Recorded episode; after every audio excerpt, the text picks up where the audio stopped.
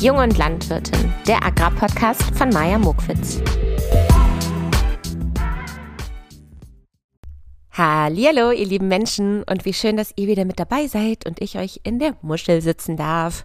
Ich freue mich total auf diese Folge, weil ich finde, dass sie thematisch mega gut zu mir passt und auch zu euch, weil ich wette, die meisten, die diesen Podcast hören, die kommen noch aus meinen guten alten Agrarweltreisezeiten. Und jetzt ist der Zeitpunkt gekommen, wo ich vielleicht mal ein bisschen was zurückgeben kann oder vielleicht auch mal den Anstoß geben kann, dass ihr euch auf Weltreise macht, auf Agrarweltreise.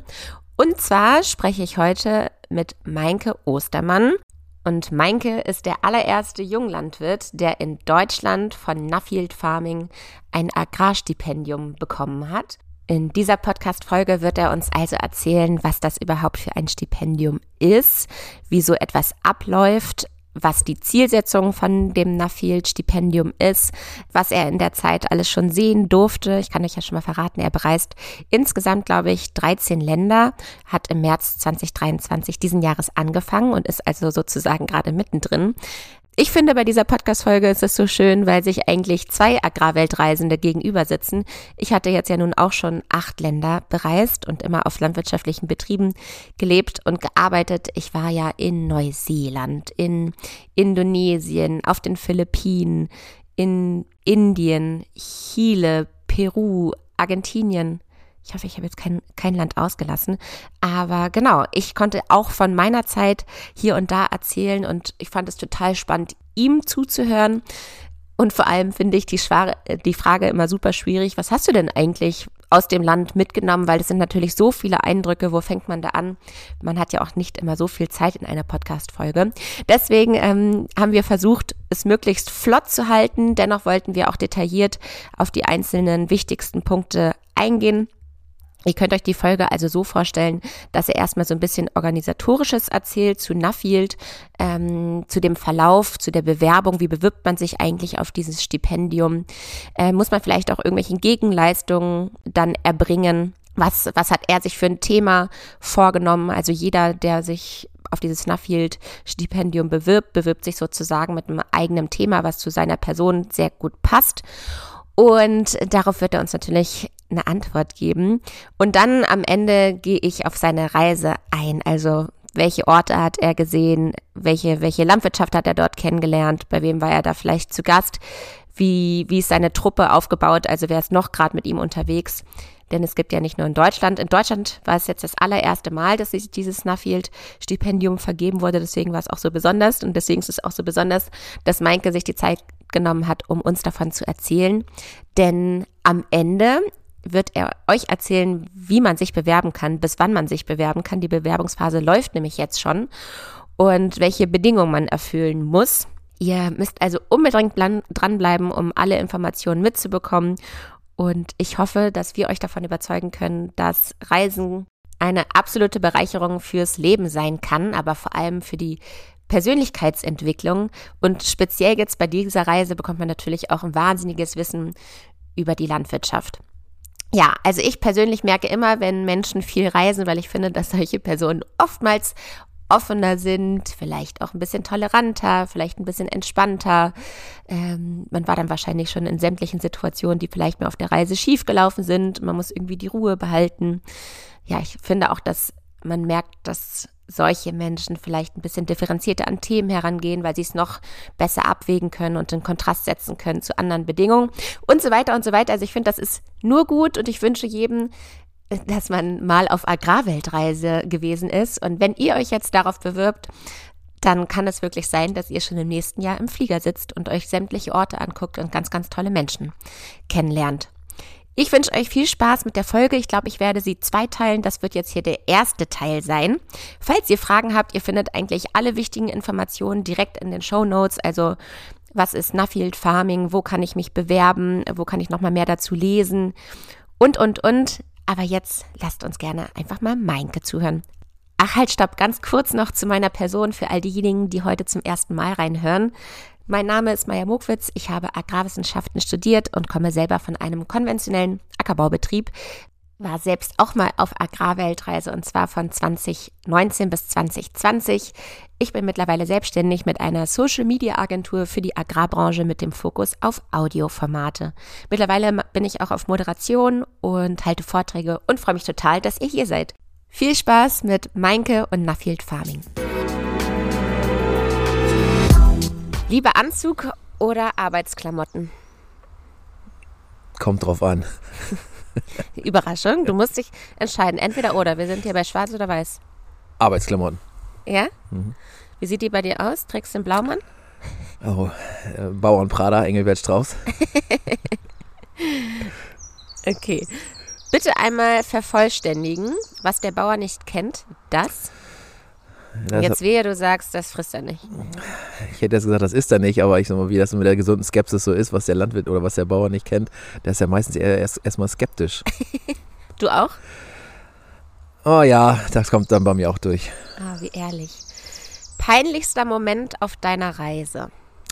Oh ja, ich habe leichtsinnigerweise, ich habe mich aus dem Fenster gelehnt und habe gesagt, ich trinke jetzt mit jedem, der heute Abend ins Bett geht, einen Jägermeister. Habe eine Flasche Jägermeister in Japan gekauft, äh, wo ich schon mal überrascht war, dass es das in fast jedem Supermarkt dort gibt. Ja. Und habe das auch gemacht. Also das heißt, ich habe 13 Jägermeister-Shots getrunken und die anderen jeweils nur einen und das hat sich dann auf jeden Fall gerecht zum Schluss äh, des Abends. Aber naja. Ich finde perfekt, dass ich diese Frage schon jetzt gestellt habe, bevor du dich überhaupt vorgestellt hast und man gar nicht weiß, wer jetzt hier endlich am Mikro sitzt und über welche Reise es geht. Aber das werden wir jetzt ja alles erfahren. Lieber Meinke, stell dich doch gerne einmal vor und erzähl uns auch, wie deine Verbindung zur Landwirtschaft ist. Ich hoffe, die Vögel zwitschern übrigens im Hintergrund nicht zu laut. Wir sitzen heute endlich mal draußen und äh, dass du auch trocken. nicht niesen musst, weil wir sind hier beide mit Schniefnase. Ja, ich, ich gebe mein Bestes. ähm, ja, ich bin Meinke Ostermann, ich komme aus Niedersachsen, wohne im Landkreis Diepholz, das ist genauer ähm, Gemeinde Borstel, da gibt es ein paar mehr von, liegt zwischen Suling und Nienburg, wem das ein Begriff ist. Dort haben meine Eltern einen landwirtschaftlichen Betrieb. Ähm, mein Vater hat 1998 mit meinem Onkel eine GBR gegründet. Sehr klug. Ähm, damalige Sicht, damals haben die Berater gesagt, mach das mal. Und mein Vater war schon immer so der Mensch, der gesagt hat, wir probieren was Neues und es, entweder klappt es oder wir lassen es wieder. Und mhm. ähm, mein Vater hat den aber, wir sind, ich bin jetzt vierte Generation auf dem Betrieb, aber mein kleiner Bruder macht den Betrieb weiter. Ich selber lebe mittlerweile auf einem anderen Betriebsteil, also fünf Kilometer von meinen Eltern weg. Äh, da haben wir auch noch Schweinemast mit. Also meine Eltern bewirtschaften einen Gemischbetrieb, Milchvieh, Schweinemast, Biogas, Ackerbau, ein bisschen Lohn. Ihr nichts ausgelassen da? Äh, tatsächlich ist es. es ist, äh, aber wir haben dies diverse Aufstellen haben wir festgestellt in den wirtschaftlichen. Papa hat immer gesagt, wenn die Schweine, wenn der Schweinepreis schlecht ist, ist der Milchpreis gut und wenn der Milchpreis schlecht ist, ist der Schweinepreis gut. Und tatsächlich ist das so, wenn man zurückguckt, dass es meistens äh, so war. Ähm, ich habe aber trotz dessen Landmaschinenmechaniker gelernt, Landwirtschaft gelernt, weil eigentlich ja mal der Plan war, ich mache es weiter. Dann mhm. Gesundheit hat nicht so mitgespielt, wie das manchmal ist. Ich musste meinen Lebensplan ich mit anfangen. Ich jetzt nicht nach, aber es interessiert Kannst du? Ja? Was, was, was? Ich habe eine Allergie gegen einen Schimmelpilz im Kuhstall. Ich war Nein. auf dem Lehrhof. Ähm, das hatte ich schon als kleines Kind. Dann haben die Doktoren gesagt, ja, ist kein Problem, alles wieder weg, du kannst Landwirtschaft lernen. Und das ist so ein normaler Pilz, der einfach natürlich überall heißt, ist? Das Ding heißt Apagillus fumigatus. ja, kennt keiner. Kann, ist, ist im Prinzip im Humus, also sitzt auch in jeder, in jeder Topfpflanze in der Blumenerde drin, bildet sich bei Feuchtigkeit. Und bei mir ist das dieses, die, diese berühmte Pharmalunge. Das gab es ganz früher ganz viel. Mhm. Ähm, ganz viele Landwirte hatten das, aber eher so mit 40 aufwärts, weil die viel zu viel unter diesem, also der, der Schimmeldruck im Prinzip in der Luft hat, äh, bewirkt, dass deine Lunge, das wie so eine kontinuierliche Lungenentzündung mhm. ist, so ganz, ganz, ganz leicht, also ganz minimale Temperaturerhöhung. Und dann bist du, bist du halt ein bisschen Husten, ein bisschen, hast ein bisschen Fieber und bist nicht so fit. Ah, und das ist, du hast dann immer ein bisschen leicht Fieber und. Genau, schleichen, du merkst es nicht. Das ist halt das Problem. Und wenn du das nicht rausfindest, da hat der Doktor mit mir, da war ich halt just, da war ich, also ich habe Landmaschinenmechaniker ausgelernt, habe gesagt, so, jetzt geht's los. Papa, ich mache den Hof weiter, ich lerne jetzt Landwirtschaft. Mhm. Das war eigentlich schon vor der Landmaschinenmechaniker-Ausbildung, aber die habe ich natürlich auch mit dem Hintergrund gemacht, okay, wenn dieser, wenn das doch mal zurückkommen sollte, mhm. brauche ich einen Plan B. Mhm. Der Plan B war, Landmaschinen interessiert mich genauso. Wenn, und das schadet auch nicht, auf dem Hof Landmaschinen reparieren zu können. Und so ist das eigentlich gekommen. Und dann hat, ganz kurz, und dann hat man das aber irgendwann herausgefunden und dann konntest du darauf reagieren. Und nach einem halben Jahr auf dem Lehrhof, Milchviehbetrieb, jeden Tag Kuhstall. Auf einmal ging es los, wieder ins Krankenhaus. Und die haben dann gesagt, jo. Und dann haben sie mir vier Wochen später gesagt, wenn du das machst, bist mit. Die Wahrscheinlichkeit, dass du nicht 30 wirst, ist relativ groß. Weil das so. Ja, weil das vernarbt sich. Also, wenn ah. ich jeden Tag unter diesem, in dem Stall, also in einem mhm. Kuhstall oder einem Schweinestall oder Hähnchenstall gearbeitet hätte oder arbeiten würde, ist das wie so ein.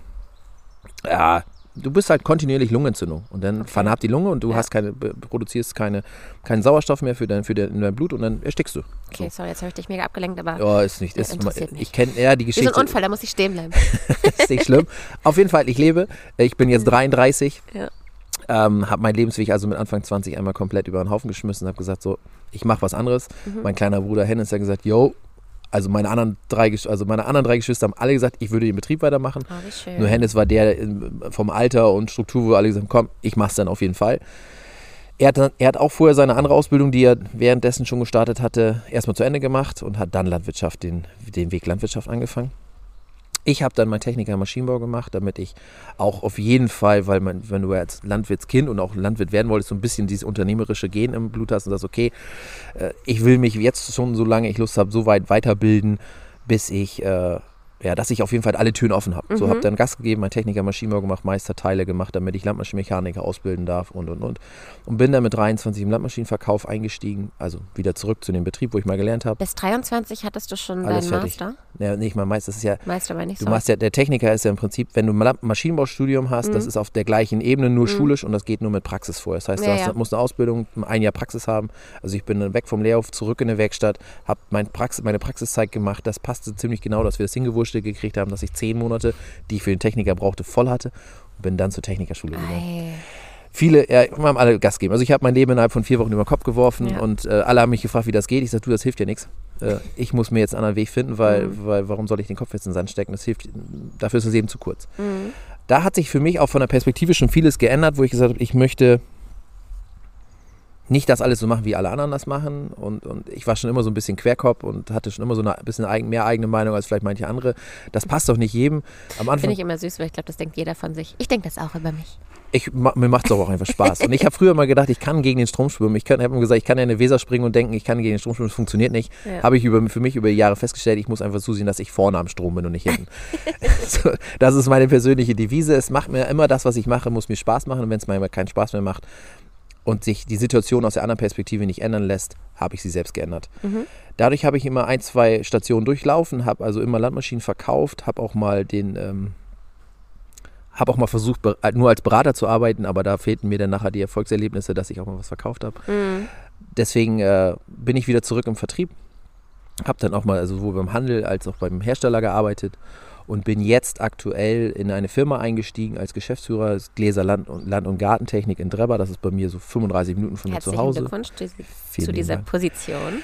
Ja, und es, die Perspektive ist, innerhalb der nächsten zwei Jahre die Firma komplett zu übernehmen. Mhm. Der hat, die Kinder wollen, machen das nicht weiter, er hat keinen Nachfolger und wir haben, haben uns gesucht und gefunden und äh, Match. Ja. It's a match. Ich bin sehr glücklich. Okay, ich komme mal zu unserem, also mit dir kann ich über alles reden. Merkst du ja, ich würde am liebsten überall schon anhalten bei den ganzen Stationen. Aber wir haben uns vorgenommen, über Nuffield zu sprechen, beziehungsweise über das Nuffield-Stipendium. Denn du warst der allererste Stipendiat. Ich bin der allererste. So? Du bist der allererste. Mhm. Du bist es ja immer noch. Ja, In Deutschland zumindest. Genau. Was ist das für ein Stipendium und wie bist du da darauf gekommen? Das Nuffield Scholar oder Nuffield Scholarship oder wie auch immer das nachher man es auch richtig ausspricht. Also das Nuffield Stipendium ist ähm, ein internationales Stipendium im landwirtschaftlichen Bereich für landwirtschaftliche Führungskräfte aus dem vor- nachgelagerten, aber halt auch aus dem primären landwirtschaftlichen Produktionsbereich. Der Kern ist, die Leute, die da mitmachen, sind so zwischen 25 und 45 aber halt auch mal älter oder mal jünger, wenn man sich schon irgendwie bemerkbar gemacht hat, dass man irgendeinen positiven Effekt hat. Beziehungsweise da auch was mit in sein eigenes Land zurückbringt oder auch was mit andere Länder bringen könnte. Wie bin ich darauf gekommen? Ich bin äh, nebenbei noch ehrenamtlich als Agrarscout unterwegs vom Forum der Landwirtschaft und da ist eine mein Henriette, ehemaliger Arbeitgeber. Genau, da ist die Henriette Käufel auch und die hat mich 2000 2018, Ende 2018, 2019 angesprochen, sagt, Meinke, der Stefan Tepka und ich, wir sind hier, das ist hier Naffiet und äh, hast du schon mal was von gehört? Guck dir das mal an. Wäre das nicht was? Da war eigentlich, glaube ich, so, auch am Anfang so ein bisschen die Intuition, Meinke, du hast ja auch schon ein paar Kontakte in Deutschland, kriegen wir das nicht irgendwie in Deutschland hochgezogen? Mhm. Ähm, das war mein erster Kontakt zu Nafit. Ich wusste wirklich nicht, was es ist. Ich hatte keine Idee. Ich habe mir es ein bisschen angeguckt und habe gesagt, hm, ja, es klingt ja ganz spannend, aber wenn du es nicht gesehen hast und keine Geschichte gehört hast, ist es äh, schwierig zu greifen. Dann kam Corona. Hetty hatte sich das vorher schon mal angeguckt, war schon mal auf, ein, auf dem CEC, also auf dem Kongress, wo sich alle Stipendiaten treffen, aber dann hat sie es wohl gerade so geschafft, wieder aus Australien auszureisen. Ja, ja, ja. wilde Geschichte dann kam Corona und dann in der Zeit haben aber ähm, Henriette und Stefan und Roland, die anderen, die das jetzt mit in Deutschland. Sozusagen kann man sich das als Vorstand vorstellen? Ja, ich, genau, Orga-Team oder wie auch immer. Also, genau, es ist jetzt ist ein ist Verein in Nafil Deutschland ist Verein in Gründung aktuell, also wird ein EV werden, damit man das Ganze auch vernünftig abwickeln kann. Hat jetzt so ein Vorstand im Prinzip Geschäftsführung, die das jetzt aus unterschiedlichen Bereichen Deutschlands, die das gut finden, interessant finden, aber bis auf Roland nie, nie Stipendiaten waren. Mhm. Und äh, da, dann haben sie mich nochmal wieder angesprochen nach Corona, sagt Maike, so, das geht jetzt los. Und ich hab, mich hat es dann auch ein bisschen angefixt. Also ich war so ein bisschen gesagt, ah, komm, das ist was Neues, was ganz anderes. Ich habe vorher mal den Studienkurs in Niedersachsen gemacht, von den Junglandwirt Niedersachsen. Das war so, wo andere vielleicht mal den Topkurs gemacht haben in Deutschland. Aber es ist ja eher für die Jüngeren. Und ich habe gesagt, es muss ja noch weitergehen. Es muss ja irgend noch, irgendwas weiter, weiter, weiter. Muss, noch, muss, noch, muss noch kommen. Und dann habe ich mir das angeguckt, habe gesagt, komm, okay, Hetty, wie ist das jetzt? Wann geht das los? Wie kann man sich bewerben? Und dann sagt sie, so meine Bewerbungsphase beginnt. Dann wurde das auch beworben. Also letztes Jahr, also 2022 wurde es dann beworben. Und dann habe ich erstmal, ach komm, wir gucken erstmal, wie viele sich bewerben. Und dann habe ich, weil man einen kurzen Draht hatte, ich sag, wie, und dann habe ich für mich so gesagt, komm, zum Schluss zu meiner Frau. Also unser Sohn war gerade geboren, Ende September. Äh, und dann kam die, das Ende der Bewerbungsphase mich hat es halt irgendwie gepackt. Und ich habe gesagt, komm, ich muss mich da jetzt.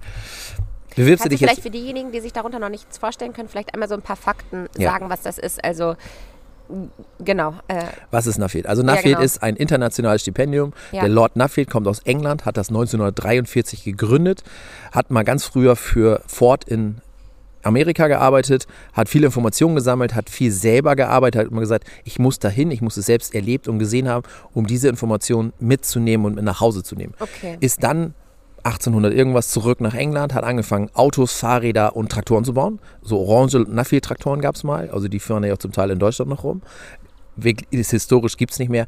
Aber er hat halt viel Geld verdient. Hatte keine Kinder, also wusste nicht so hin, so, okay, was mache ich mit meinem ganzen Geld, was ich verdient habe, hat dadurch eine Stiftung gegründet. Da ging es dann aber mehr erstmal um Soziale und Gesundheit.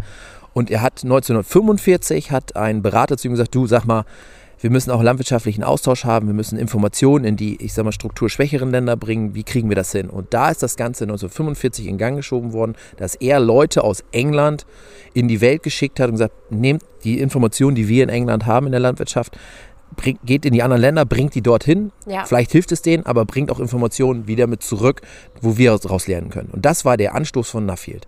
Okay. Und mittlerweile gibt es Stand heute ungefähr 2000 Stipendiaten, die das gemacht haben weltweit. Aus welchen Ländern? 15 unterschiedliche Länder. Also es gibt mittlerweile Nuffield England, Nuffield Australien und Nuffield International. Nuffield International deckt alle die Länder ab, die eher kleiner sind.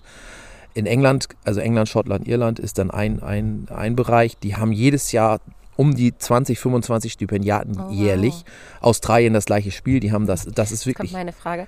Und wie viele Frauen? Oh, ich würde sagen mehr als 50 Prozent. Echt? Vielleicht sogar 70 Prozent. Also es ist wirklich ähm, der Frauenanteil. Also in meiner Gruppe, mit der ich jetzt auf der GFP war, wo wir noch drauf kommen, wir waren zehn, das waren zehn Frauen und drei Männer. Also okay. nur, dass man mal so ein ungefähres Verhältnis hat. Also es war schon bissig, bissig. War wirklich gut. Hat echt Spaß gemacht. Cool.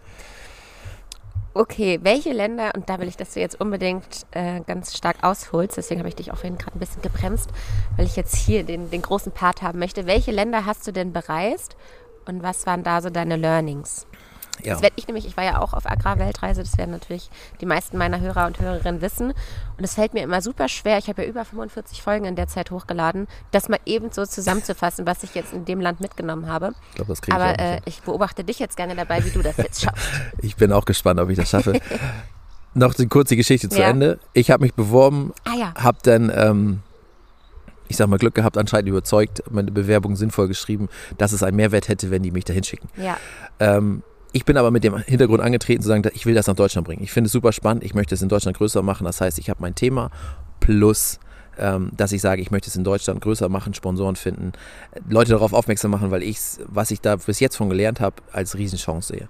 So, dann ging das los. Ich habe im Dezember mein Stipendium bekommen, offizielle Übergabe in Berlin. Da kam dann sogar Jody. Und ist, Jody ist die internationale Vorsitzende von Nuffield International. Die ist aus Australien angereist. Also die war sowieso unterwegs, um die anderen Stipendiaten äh, zu beglückwünschen. Und dann ging das im März für mich nach Kanada. CSC heißt das Ding. Das ist ein. Das finde ich auch einen tollen Job, ehrlich gesagt, so rumzureisen also und jeden die hat einen richtig geilen Job. Die hat einen richtig Wie geil. Die organisiert das und, und sieht eigentlich nur zu, dass es läuft. Also sie ist im Prinzip die Vorsitzende davon und wird da international für bezahlt, äh, beziehungsweise das ist ihr, ihr Job ist es, das Thema in, in eine Welt zu tragen und darüber zu reden und, und größer zu machen. Ja. Das ist total cool. Landwirte aus Australien auf jeden Fall. Ähm, dann ging es für mich zum C zur CSC. Da treffen der CSC ist der Kongress, wo sich alle Stipendiaten einmal im Jahr treffen. Das heißt, alle, die das Stipendium haben weltweit, das sind immer so zwischen, je nachdem wie viele Sponsoren pro Land sind, 65 bis 90 Stipendiaten weltweit. Die treffen sich, dann geht es darum, was ist Nuffield überhaupt? Was sind die Werte von Nuffield? Was ist wichtig zu wissen? Was sind die Sponsoren? Was wollen die Sponsoren auch gerne wissen? Also um auch so, um sich halt zu vernetzen. Also es geht dann wirklich erstmal fünf, sieben, acht Tage, je nachdem, wie wer das, welches Land das gerade organisiert, geht es nur darum, sich kennenzulernen, Nafi kennenzulernen. Wo war das? In Kanada. Ah, Kanada. Wir waren in Vancouver. Mhm. Und dann gab es auch eine sogenannte Pre-CSC, das heißt, wir sind schon mal vorher angereist und haben schon mal ein bisschen Landwirtschaft angeguckt. Ich bin also vier Tage vorher schon hingereist. Jägermeister getrunken. Nee, das war schon, das war später. Da haben wir andere Dinge, regionale Dinge getrunken. Obwohl man denkt ja immer, es gibt so viele deutsche Dinge in der Welt, wo man immer überrascht ist, wie die da hinkommen. Aber es ist, das war wirklich spannend. Haben uns da in Vancouver, Vancouver Island, ähm, alles rund um Landwirtschaft angeguckt. Ähm, die ganze, das ganze Fischerthema ist da ja riesengroß. Ähm, Milchvieh, Direktvermarktung. Wir haben, waren auf einem Betrieb, der macht 100% Direktvermarktung mit 120 Kühen da auf Vancouver Island. Also wirklich, wirklich spannend zu sehen aber auch wie funktioniert, also auch da ist ja Alaska nicht weit, also dieses, diese Eisfischer und also, also alle sowas haben wir uns da angeguckt, wirklich spannend, einfach mal zu hören, zu sehen, wie läuft das, wie funktioniert das, wie ist das mit dem Wetter da überhaupt. Also da bist du da, du hast jeden Tag, warst du irgendwie angefixt und hast gedacht, das Geilste daran war eigentlich, alle haben über Landwirtschaft geredet oder alles rund um Landwirtschaft und es war nicht schlimm, über Landwirtschaft zu reden. Ja. Und das war Keiner so, hat mit den Augen gerollt, hat gesagt, Genau. kann es mal um was anderes gehen. Genau, und es ging einfach nur darum. Und das war wirklich, also es war eigentlich total locker, weil es einfach entspannt war, weil man nicht denken muss, okay, ist es jetzt vielleicht zu viel, ist es zu wenig? Nein, es war sogar eher so, wir müssen, können da noch mehr drüber reden. Dann kam der CSC, also Anfang März, ähm, haben uns da in Vancouver getroffen, waren so ein Tagungshotel. Total steril, wie das manchmal so ist, so Tagungshotels, aber bringen mal 100, mit den Delegierten waren es ungefähr 130 Leute, mit den Sponsoren, bringen die mal alle zusammen, jeden Tag in einem Hotel mit Essen, Trinken. Haben uns da dann mit Kanada beschäftigt. Ich wusste auch nicht, dass Kanada nur 6% Ackerbaufläche hat, aber dass 6% in Kanada 60 Millionen Hektar sind. Im Vergleich dazu, Deutschland hat insgesamt 35 Millionen Hektar Ja. und hat davon nur 16 Millionen Hektar landwirtschaftliche Nutzfläche. Ja. So, also man muss sich mal überlegen, das sind nur 6% der Fläche. Also das war, wo ich so, das war der Hardfact, wo ich gesagt habe, okay, wie klein sind wir eigentlich in Deutschland? ja. Was erlauben wir uns? Wie die, und wie wenig Bewohner die eigentlich haben. Also es sind Mhm. ja wirklich wenig Einwohner insgesamt in Kanada, also wirklich ein super starkes Land, aber wie da auch der Agrarexport funktioniert, was sie für Häfen haben, wie die, die, wie die das Getreide da verschiffen. Also wir haben uns die Häfen angeguckt, wir haben uns mit dem Thema Getreideexport dort wirklich intensiv beschäftigt, wie funktioniert das. Wir sind, haben aber auch eine Hafenrundfahrt gemacht, zweieinhalb Stunden mit Party auf dem Schiff und haben uns da Jägermeister. alles. Äh, auch, auch, nee, nee, es gibt auch, gibt auch Jägermeister da. Aber es ist doch wirklich. Also da ist sowohl der, der, der Fun-Faktor als auch der, der Learning-Faktor wirklich, das, die, die Harmonie war wirklich klasse. So, die anderen sind dann direkt von da weiter. Also insgesamt waren es elf Tage in Kanada. Und von da ging es dann los für uns direkt. Ich wollte übrigens auch noch nach Kanada ähm, während meiner Weltreise, aber Kannst bei mir mitkommen, kam ich fliege da, bin in vier Wochen da. ja, äh, bei mir kam dann auch Corona, deswegen musste ich auch Ja. abbrechen, sonst wäre das auch noch auf meiner Route gewesen. Also ich gebe dir gerne, äh, ich helfe dir dann bei den Kontakten da was. Also sind viele Stipendiaten von da. Ja. Ich weiß nicht, ob ich irgendeinen Hardfact vergessen habe in Kanada, aber es war auf jeden Fall sehr viel. Es ging halt wirklich da primär auf der CSC Und um da das hast Thema. du schon dein Stipendium? ja, das Stipendium Okay. habe ich, habe ich im Dezember 2022 überreicht bekommen und das ist jetzt im März 2023 gewesen. Das heißt, das ging dann auch, vorher waren Videokonferenzen, organisatorisches, was musste ich haben, Visa, Impfung. Also, Organisier das mal alles. Ja, ja. Allen Tralala vorher zu wissen, okay, was brauche ich in dem Land eigentlich? Was ist Visum? Was ist, was ist wichtig zu wissen? Dann ist es, das wusste ich auch nicht. Es Das musstest du also alles selbst organisieren. Da hattest das du jetzt ich. keinen, der die dir haben mir schon alles Tipps so gegeben, aber im Okay. Prinzip organisierst du es eigentlich selber. Der, Vorteil, für, der Nachteil für mich als Ersten ist, du machst vieles erstmal halt Pionierarbeit in Deutschland, Mhm. aber danach Wolltest ist du, du wolltest ja immer der Erste in der Weser sein. ja genau so und das mache ich jetzt und schön. ich kann jetzt dem nächsten Stipendiaten stehen wir natürlich mit Rat und Tat zur Seite und sagen hier, das muss beachten, das ist wichtig zu wissen. was nimmt man nicht mit, was ist unheimlich wichtig. Ja. Also so eine Sache, das, das äh, mache ich jetzt auch so ein bisschen. Also es war alles neu, sowohl für Nafil Deutschland als auch für mich. Aber es waren so, also ich war, diese Pre-CC haben wir mit den Australiern zusammen gemacht. Die Australier, die, die sagen ja Aussies, das ist ja das sind so nette Leute. Also ja. wirklich entspannt, nette und, und. Cheers, mate. Ja, wirklich. Also muss man sagen, wirklich, die vermisst man schon. Also es ist wirklich, wirklich nett und harmonisch gewesen und, und äh, du hast Spaß mit denen gehabt, du hast mit denen über alles, die haben super interessiert. Also ich natürlich auch, aber es ist dann so als Deutscher. Wir sind ein bisschen trockener.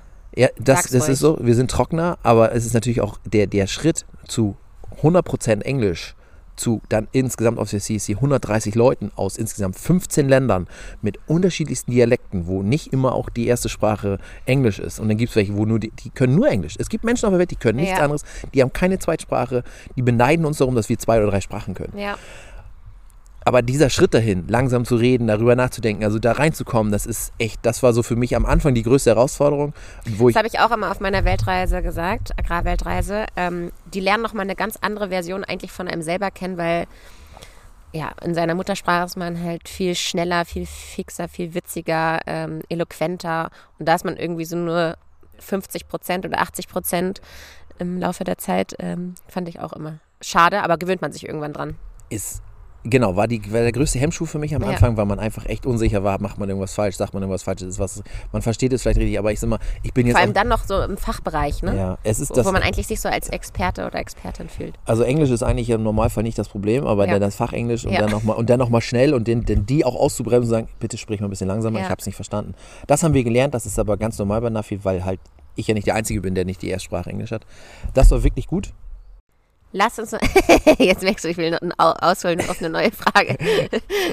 ich will unbedingt noch mal mehr von den Ländern von hören, weil wir waren jetzt ganz lange in Kanada. Genau, also Kanada ist vorbei. Mhm. Alle anderen sind direkt auf GFP, also das Global Focus Programm. Das ist eine vier Wochen Tour, wo du mit einer Gruppe im Schnitt zwischen 10 bis 13 Leuten unterwegs bist oder mal so 8 bis 13 Leuten.